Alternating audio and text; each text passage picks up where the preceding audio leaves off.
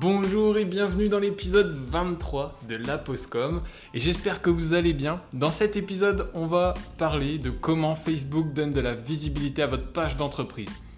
Alors, on va commencer en distinguant les pages personnelles et les pages d'entreprise parce que c'est une question qui me revient souvent et on a du mal à répondre. Euh, en tout cas, ces personnes ont du mal à trouver une réponse et pourtant la réponse est très très simple. C'est juste qu'il y a beaucoup de monde qui euh, a du mal à faire cette différence. Bon, alors dans un premier temps, on va prendre les pages personnelles. Les pages personnelles, c'est celles que vous avez lorsque vous créez votre compte sur Facebook.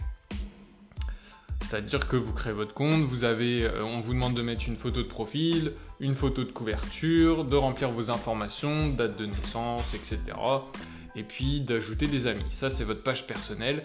Ce qui la différencie de la page d'entreprise, c'est que sa, visibilité est restreinte euh, à vos amis.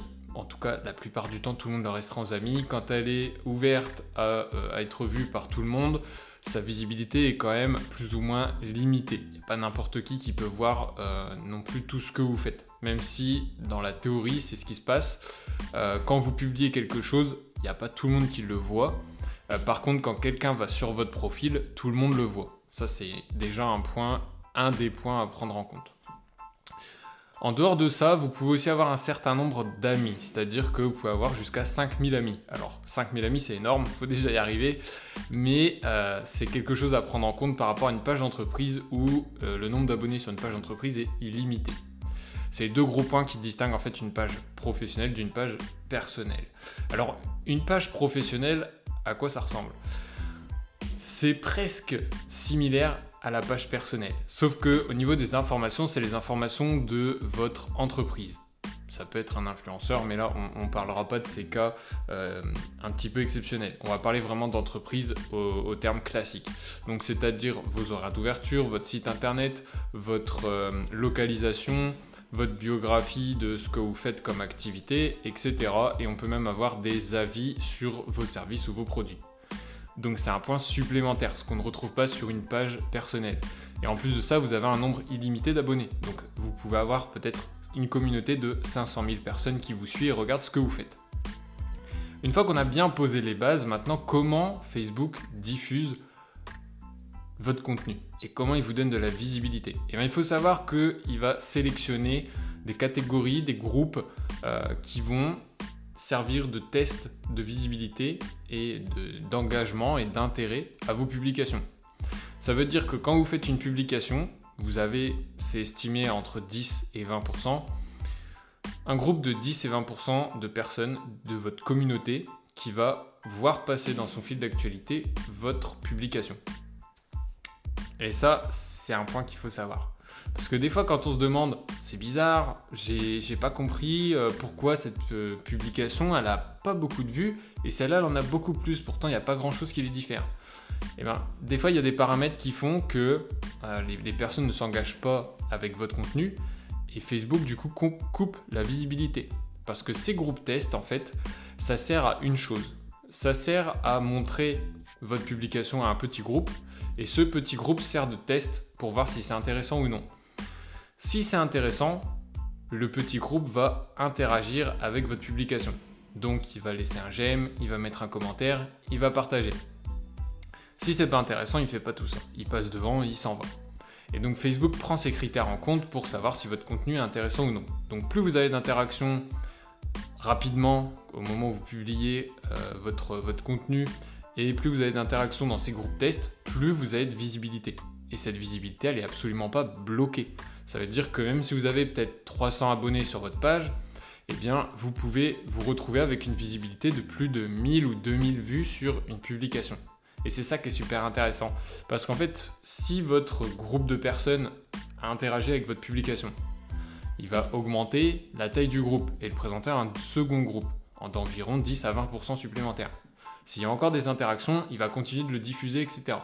Une fois qu'il l'a diffusé à plus ou moins toutes les personnes qui vous suivent sur votre page, il va continuer de diffuser pour voir si ça peut plaire à d'autres personnes, vous faire découvrir à d'autres personnes qui rentrent dans euh, les critères que lui définit par rapport à votre page. En fonction de toutes les personnes qui vous suivent, il crée à peu près un profil type et va le présenter aux mêmes personnes. C'est pour ça que c'est important de créer une communauté qui correspond à vos services ou à ce que vous recherchez. Et la cible est importante. On revient à certains podcasts où bah, il faut faire attention de la manière dont vous parlez, etc. Donc une fois que vous, euh, vous comprenez cet algorithme et cette manière de fonctionner, vous comprenez pourquoi vous avez des publications qui vont au-dessus du nombre d'abonnés que vous savez, que vous avez, pardon. Puisqu'il n'y a aucune limite. Vous pouvez très bien atteindre 10 000 vues sur une vidéo, parce que les vidéos c'est là où on peut faire le plus de vues, alors que vous avez 300 abonnés. C'est ça qui est intéressant justement dans votre manière de communiquer et dans le fait de créer une page Facebook, ce qui arrivera très rarement avec un profil personnel. En plus de ça, en complément, Facebook vous met à disposition des campagnes publicitaires. Qu'est-ce que les campagnes publicitaires? Eh bien, c'est ce qu'on appelle les Facebook Ads.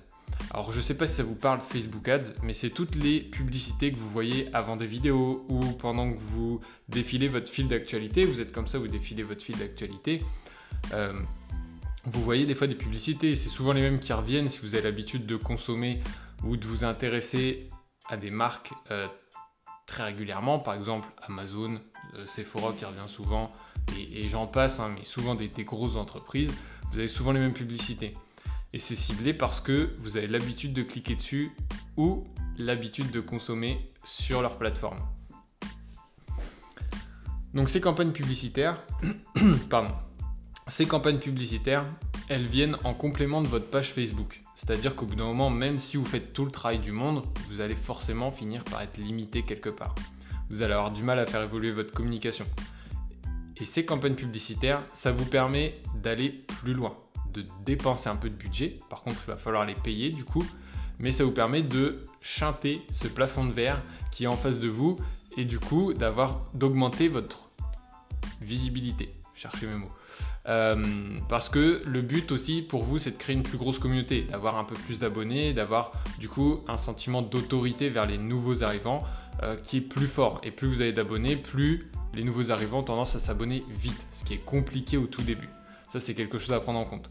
Et au niveau des campagnes publicitaires, on n'a pas juste de la visibilité il y a différents objectifs pour les campagnes publicitaires. On peut chercher à vendre plus, on peut chercher à avoir plus d'abonnés ou alors on peut chercher à avoir plus de visibilité.